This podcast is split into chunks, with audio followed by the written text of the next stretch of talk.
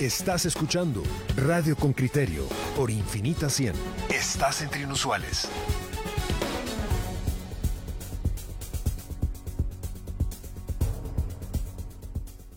Nosotros habíamos dicho que íbamos a contarle a la audiencia con criterio qué pasa con el jet de Ricardo Martinelli. Él ha dado declaraciones fuertes en donde ha advertido que en Guatemala se quieren robar su jet. Le vamos a dar la bienvenida a Roniel Ortiz. Él es el abogado del expresidente panameño Ricardo Martinelli. Se encuentra ya en la línea telefónica con nosotros. Bienvenido, licenciado. Muchas gracias por atendernos en esta llamada a Con Criterio, Guatemala. Muy bien, gracias por la entrevista. Al Este, contrario, gracias por su tiempo. Nosotros vamos a escuchar un reporte breve que hemos preparado sobre las declaraciones del expresidente panameño y la respuesta que ha dado la Fiscalía guatemalteca en torno a ese señalamiento. Y luego eh, desarrollaremos ya una conversación más extensa con usted para que nos cuente sobre todo em, por qué surgió la sospecha y el señalamiento de Ricardo Martinelli de que alguien le quiere robar su jet aquí en Guatemala. Escuchemos el reporte y volvemos con usted. Reportero con criterio. Mientras Luis Enrique de 38 años y Ricardo Alberto de 40, ambos Martinelli Linares, hijos del expresidente panameño Ricardo Martinelli, piden su libertad ante una corte de Nueva York, donde enfrentaron juicio acusados de lavar dinero, su padre reclama a las autoridades guatemaltecas que le regresen su avión, un jet decomisado en febrero de 2021 en Guatemala a petición de Estados Unidos, bajo sospecha que en el avión trasladaron droga. Aunque un juez guatemalteco ya resolvió su devolución, la nave está bajo el resguardo del juzgado de extinción de dominio. El avión modelo 2005 con capacidad para 16 pasajeros fue embargado después de aterrizar en el aeropuerto internacional La Aurora, con familiares que venían a visitar a los Martinelli, recluidos en la cárcel Mariscal Zavala, donde permanecieron 17 meses mientras se tramitaba su extradición. El 29 de abril el juzgado noveno penal de narcoactividad desestimó el embargo y concluyó que no se encontraron indicios de que fuera para trasladar drogas, pero el expresidente Ricardo Martinelli se mostró molesto en redes sociales e incluso señala que un diputado de Guatemala pretende robarle su jet. Otra fiscalía, dice, no, ahora es mío.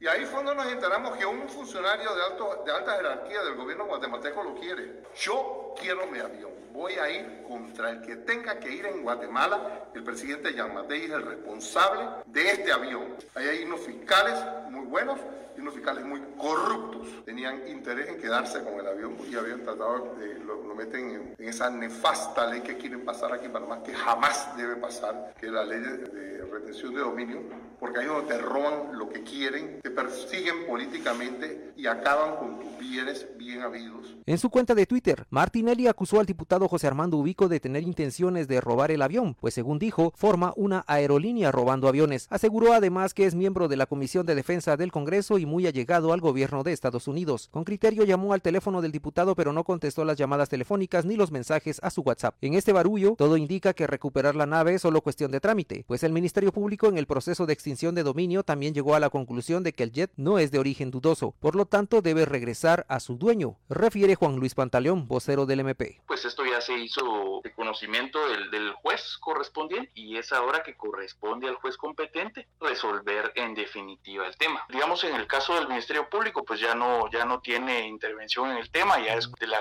del órgano jurisdiccional, ¿verdad? Jorge Mario Andrino, secretario general de la Secretaría Nacional de Administración de Bienes en Extinción de Dominio, Senaved. Lo que hacemos es dejarlo en resguardo en la Fuerza Aérea Guatemalteca. Ya entiendo, hay una orden de un juzgado distinto que está ordenando la devolución del, bien, habrá, habrá que ver si el juzgado de extinción de dominio resuelve de igual forma. El 25 de mayo de 2021, el Tribunal Quinto de Sentencia Penal, Narcoactividad y Delitos contra el Ambiente, autorizó la extradición de los hermanos quienes fueron trasladados a Estados Unidos en noviembre y diciembre. Antes de ello hubo reportes de un aparente plan de fuga, que según las autoridades del sistema penitenciario se frustró. Ambos hermanos se declararon culpables ante la Corte de Nueva York y ahora esperan una sentencia que podría incluso sumar 20 años de cárcel. Esta será dictada en mayo próximo. José Manuel Pazán, Radio con Criterio. Ese es el reporte que eh, el reportero con criterio ha traído, ya, ya lo escuchamos, la Fiscalía Extinción de Dominio no, no tiene dudas sobre el origen del avión, así que devolverlo suponemos que es cuestión de trámite. Ronnie Ortiz es el abogado Ricardo Martinelli, le dimos la bienvenida y yo escucho al presidente, al expresidente panameño hablar con, con pues con, reproche y con reclamo. Eh, ¿Qué fue lo que ocurrió? ¿Por qué eh, el expresidente panameño sospechó que en Guatemala le querían robar su jet? En primera instancia, buenos días, gracias por la entrevista. Mire, yo soy abogado del señor Martinelli hace más de siete años. Voy a hacer una aclaración con relación a la nota que me acaba de poner.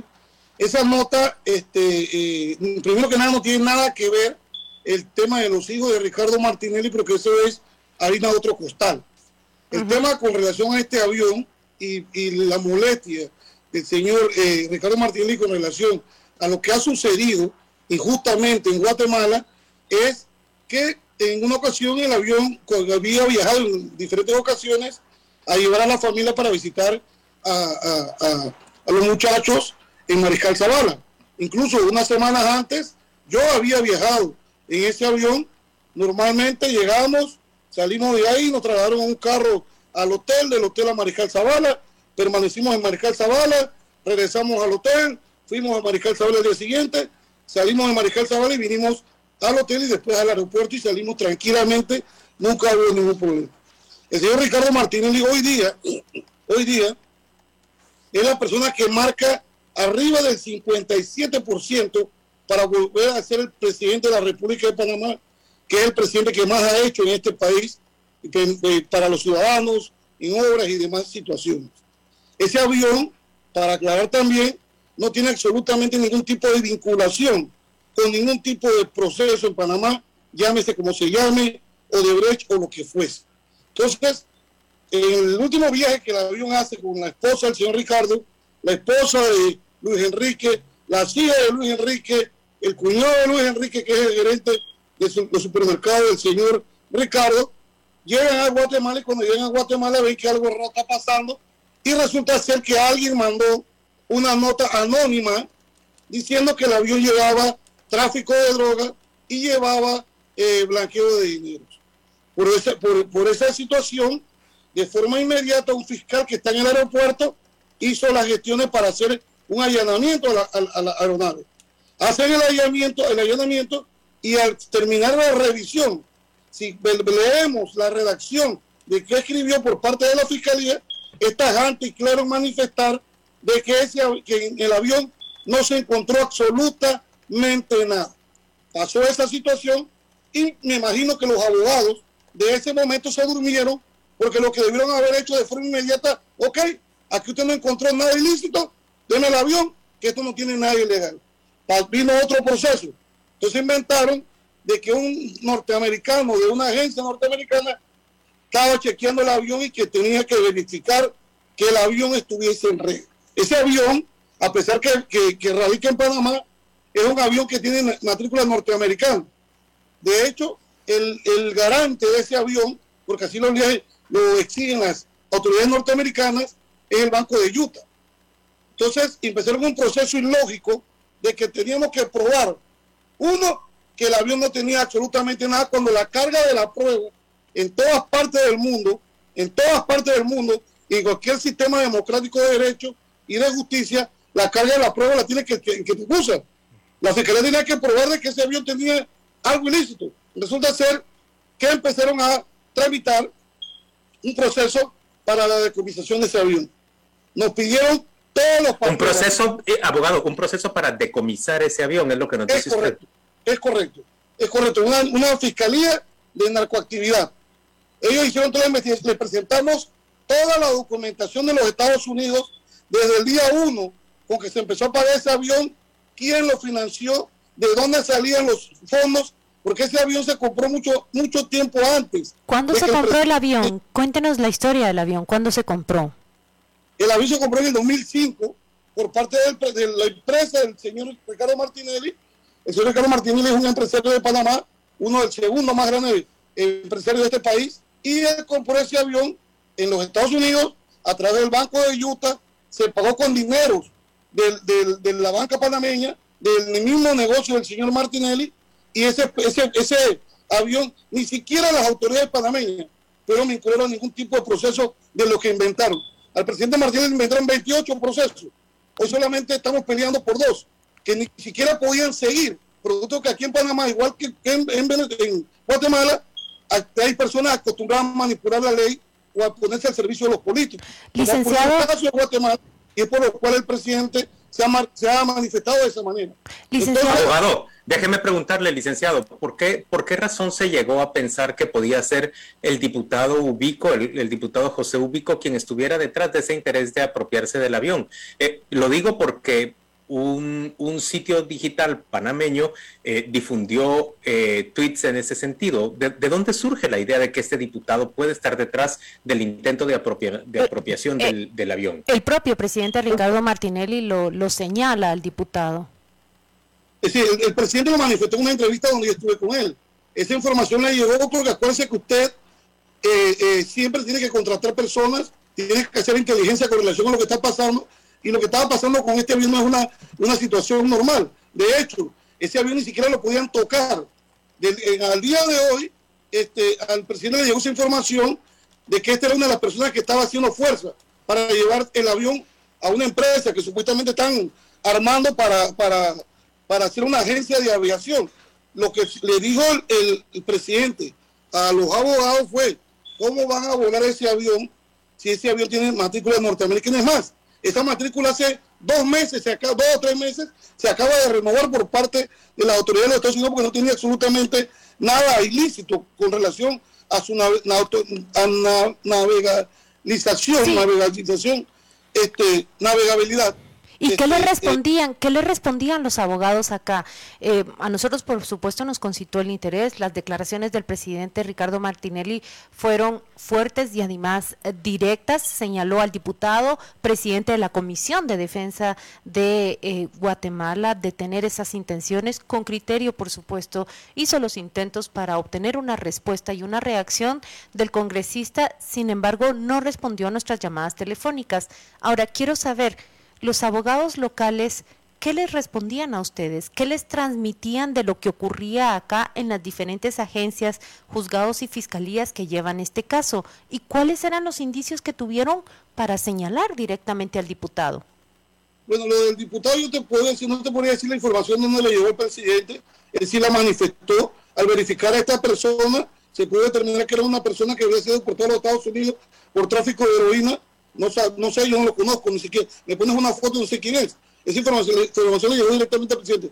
Con relación a los abogados, te digo sinceramente, evadiendo la responsabilidad, eh, la objetividad de un abogado, del compromiso con su cliente, fueron varios grupos de abogados que trabajaron en esto, que, que venían dilatando, dilatando, dilatando. También le llegó la información al presidente que el objetivo de un grupo de esos abogados era decir que se les debía honorarios y que parte de esos honorarios lo iban a cobrar con aeronave.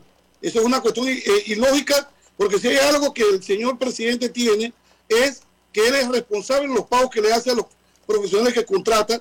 El grupo de, el equipo de abogados que tiene el presidente aquí en Panamá es un equipo exquisito de abogados, uno de los mejores abogados que hay en Panamá. Hemos peleado contra el Estado panameño, hemos ganado un proceso dos veces. El presidente es la única persona jugada dos veces violando la constitución de la República de Panamá y los convenios internacionales con relación a que lo querían tener preso porque es un preso, era un preso político. Era un preso donde las personas que, que lo atacaban son políticos. Entonces, así mismo te llegó información con relación a los temas. Le llegó la información que era esta persona y lo manifestó, que era muy allegado al ministro de Defensa. No sé quién es el ministro de Defensa. El presidente conoce al presidente Yamatei. También le llegó la información de que el presidente Yamatei y el vicepresidente tenían intenciones de que el avión se quedara en Guatemala. Pero esto no es que yo quiero enamorarme de un helicóptero y me lo llevo a mi casa. Las cosas no son así. ¿Y habló, y habló Ricardo Martinelli con el presidente Yamatei? ¿Llegó a discutir con él sobre el tema? Él no lo ha tenido directamente porque el intermediario con el presidente Martinelli con relación a los temas de Jan Matei, el presidente Jan Matei, ha sido un periodista panameño que es uno de sus, de sus, de sus, de sus mensajeros, que es el señor Paul Alria. ¿Y Entonces, qué puro cuento que mañana, que pasado, que lo, que lo otro, que falta esto, falta que. Ahí, en la documentación que tiene Guatemala, desde un principio, no existe, no falta absolutamente ningún documento que ponga en duda la, la, la- la propiedad de ese avión y la desvinculación a ningún tipo de proceso. Es más, en estos momentos estamos mandando una documentación que dice la Fiscalía de Guatemala que pidió a Panamá y no le ha llegado. Nosotros la tenemos. Y es una certificación donde se establece que ese avión no tiene ningún tipo de prohibición en la República de Panamá. Ese avión nunca ha estado metido en cuestiones de, cuestiones ilícitas. Igual forma, el registro público de Panamá certificó de que ahí no existe una sola, una sola marginal inscrita en el registro público que determine que esa aeronave tiene problemas de lo que sea para que lo hayan retenido como lo hayan retenido. Ese avión técnicamente, hoy día, esos motores no sirven. Por más que lo tengan en un lado o lo tengan en el otro, donde sea, los motores, eso lo va a tener que pagar el pueblo de Guatemala. Cuando regrese ese avión, ese avión no puede navegar. Tiene que ¿Por qué, ¿Por qué nos dice que ya no puede navegar ese avión? ¿Lo dañaron en Guatemala? Porque está, ha estado estacionado un año. Tiene 15 meses parado el avión. Mm y, escuchamos al secretario eh, de la Secretaría Nacional de Extinción de Dominio que dijo no tenemos hangares, así que se tienen allí. Eh, licenciado, me llama la atención lo que dijo. Intentaron comunicarse con el presidente Alejandro Yamatei para exponerle los problemas que estaban eh, padeciendo con, con el trámite de la devolución de este avión número uno. Eh, lo hacen a través de eh, un periodista panameño, Paul Anria. ¿Qué pasó? ¿Les respondió el periodista? ¿No les respondió? ¿Les dio largas? ¿Qué ocurrió cuando ustedes intentaron manifestar que sufrían este problema? Y, y constato que es un problema porque el Ministerio Público nos ha respondido que la Fiscalía de Extinción de Dominio no tiene dudas sobre el origen del avión. Eso es lo que al menos han respondido. No, no tienen duda, pero lo tienen retenido. O sea, eso es como este, tú eres libre, pero te tengo preso, te tengo amarrado con un grillito en un poste. Entonces, ¿qué es como una, como una, como una fiscalía o, de, de, de dominio entra en un proceso que desde el principio se estableció de que no tenía absolutamente nada ilícito? ¿Qué investigaban? ¿Qué tienen que ver los hijos de Ricardo Martinelli con, el, con la retención del avión? Absolutamente nada. Entonces, lo peor de todo es que entra un tribunal, da una orden y hay un desacato lo que a mí como abogado me llama la atención, cómo esos abogados de ese momento no atacan a la fiscalía con relación a ese tema de que estén cumpliendo la orden de un juez. Ahí hay, una violación a derechos fundamentales de la empresa y de, los propietarios de la aeronave. Y no lo hicieron. Muy por el contrario, entra otra fiscalía y dice yo ahora lo quiero. Esto no es un relajo. Uno con la justicia, un país tiene que tener credibilidad en el sistema de justicia. No es que un fiscal esté inventando. Aquí esa ley de extinción de dominio ni siquiera ha pasado por las malas experiencias que vienen de Colombia y de otros países, porque esto no es copiar y hacer. Esto es crear, adaptarlo a tu país, buscar formas donde tú no violes derechos y garantías. Entonces, si va a existir una fiscalía que va a hacer lo que le dé la gana, cerremos los tribunales, cerremos los ministerios públicos, es que ellos hagan lo que le dé la gana. ¿Qué, qué, qué contestó Polandria? ¿Lograron comunicarse con él? Que sí, que aquí, que allá, que aquí en la no la encuentro, y simple y sencillamente nada concreto, nada concreto. Y el señor Matei sabe quién es Ricardo Martinelli. Muy bien, muchas gracias al, licenciado Roniel por habernos atendido esta mañana en, Radio con Criterio. Solo me queda por, por preguntar, ¿el avión entonces todavía se encuentra en Guatemala? Eh, a pesar de que el Ministerio Público oficialmente nos dice que ellos entienden que debe devolvérsele a, al señor Martinelli porque no tienen razones para, para enajenarlo. Usted nos dice que todavía hay un esfuerzo dentro del propio Ministerio Público para apropiarse del avión. Es correcto. Hasta, este momento los abogados actuales que tenemos nosotros no tienen un solo documento donde diga le estoy entregando la aeronave. Ellos pueden disponer de decir que vengan los mecánicos de los Estados Unidos, eh, cambien los motores, se lleven los motores a, reparación en los Estados Unidos, porque es el procedimiento. En aeronavegabilidad es así. Las turbinas estuvieron paradas durante demasiado tiempo, no se les dio el mantenimiento. Eso lo va a tener que pagar Guatemala. Lamentablemente el pueblo guatemalteco, que no tiene nada que ver con la irresponsabilidad de sus autoridades, tienen ahora que, eh, eh, del erario público, pagar los daños que se han causado con relación a una necedad. Porque esto ha sido una necedad y una irresponsabilidad por, parte de los, de los fiscales, por parte del Ministerio Público, porque los jueces han sido tajantes. El primer juez dijo, entregue. El segundo juez que se acaba de pronunciar dijo, ya hay una orden de entrega, tienen que entregar. Entonces no entendemos por qué tanta resistencia, por qué tanta eh, eh, eh, violación a la ley, por qué tanto pisoteo a derechos fundamentales. ¿Ustedes intentaron eh, entablar alguna comunicación con la fiscal general Consuelo Porras, con los jefes de las fiscalías para alertarles sobre este problema? ¿Hicieron esos esfuerzos vía los abogados? Sí, por todas partes se ha tratado de hacer, pero lamentablemente este, no hay peor ciego que el que no quiere ver. Si yo soy, yo fui fiscal 14 años de mi vida y, y le puedo decir algo importante. Mis jefes no dejan de saber nada, no dejaron de saber nada de lo que ocurrió en mi despacho. Y así pasa en todos los despachos y en todos los países del mundo. Esa señora tiene que tener pleno conocimiento de lo que sus fiscales están haciendo. Ningún fiscal puede estar como un caballo suelto en el llano corriendo para donde le dé la gana. Tiene que ser responsable con relación a sus actuaciones, porque no debemos olvidar que un fiscal, un juez, se debe a la constitución y a la ley, no a lo que se le mete en la cabeza o lo que se pone a soñar. Entonces, eso es lo que venimos peleando, que se aplique el derecho. No encontraste nada. ¿Qué siguieron investigando? ¿Qué proceso siguieron llevando? ¿Por qué lo siguieron llevando? Si desde un principio las actas del aeropuerto de la fiscalía dijeron aquí no se encontró nada ilícito. Entonces, ¿cuál es la motivación? Cuando hablamos con los Estados Unidos, los gringos nos dijeron, es que nosotros no tenemos ese problema en Guatemala, no sabemos por qué no quieren dar el avión. Entonces se empezaron durante mucho tiempo a escudar en los norteamericanos. Pero si que en Norteamérica todo lo, lo relativo a ese avión está en orden, todas las licencias están al día, todos los seguros están pagados. Entonces ya esto es una, una necesidad antojadiza, pero entendemos, así como llegó el anónimo, si ese avión fue revisado en Panamá, eh, el, aeropuerto donde se revisa estaban los antinarcóticos, todo, como una llamada anónima que es una noticia de crímenes que se verificó, ha cogido tanto vuelo y ha desgastado la plata del pueblo guatemalteco llevando estos tipos de procesos, porque todos estos procesos cuestan plata, todo esto cuesta dinero, pero todo va a la carga, a la carga del erario del, pueblo guatemalteco, que no está para estar regalándole la plata a nadie por antojadizo que sea. Todo esto se acaba cuando estos fiscales irresponsables empiecen a pagar con sus pecunios las, arbitrariedades que cometen en los casos. Y este es un caso donde se ha mal utilizado el dinero del pueblo guatemalteco.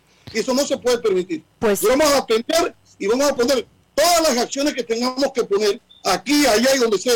Hasta lo que nos está diciendo, licenciado, lo que nos está diciendo es que incluso están dispuestos a acusar a los fiscales que están procurando eh, que están procurando apropiarse del avión o que están facilitando que alguien más.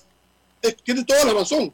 Es que un, un fiscal que actúa fuera de lo que la ley establece, que actúa actualizadamente, que pisotea la decisión de un juez Aquí en, Panamá o en, todas partes del mundo existe la, separación de funciones. El fiscal es fiscal y el juez es juez. El fiscal llega hasta cuando el juez pisa. Y el juez dijo, después lo tienen que devolver. No empezar a inventar más tonterías, a pedir más cosas. Ahora tenían de excusa que necesitan un, documento que diga que el avión no tiene, pero es que ya todo lo tienen.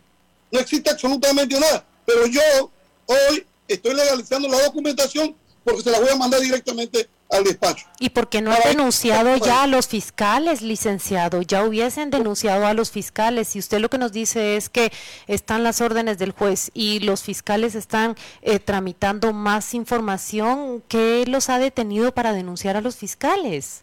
Es que a eso vamos porque eso eso eso nos venimos a enterar producto del último fallo que se dio.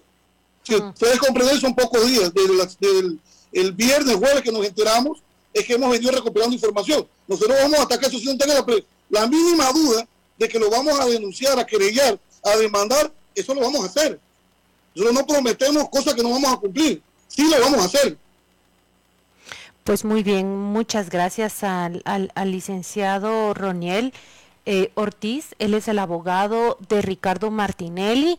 Muchas gracias por atendernos. Integra ese equipo exquisito de abogados que, que defienden al expresidente panameño, así lo dijo él. Nos despedimos de usted, licenciado. Muchas gracias por su tiempo y por atender este programa.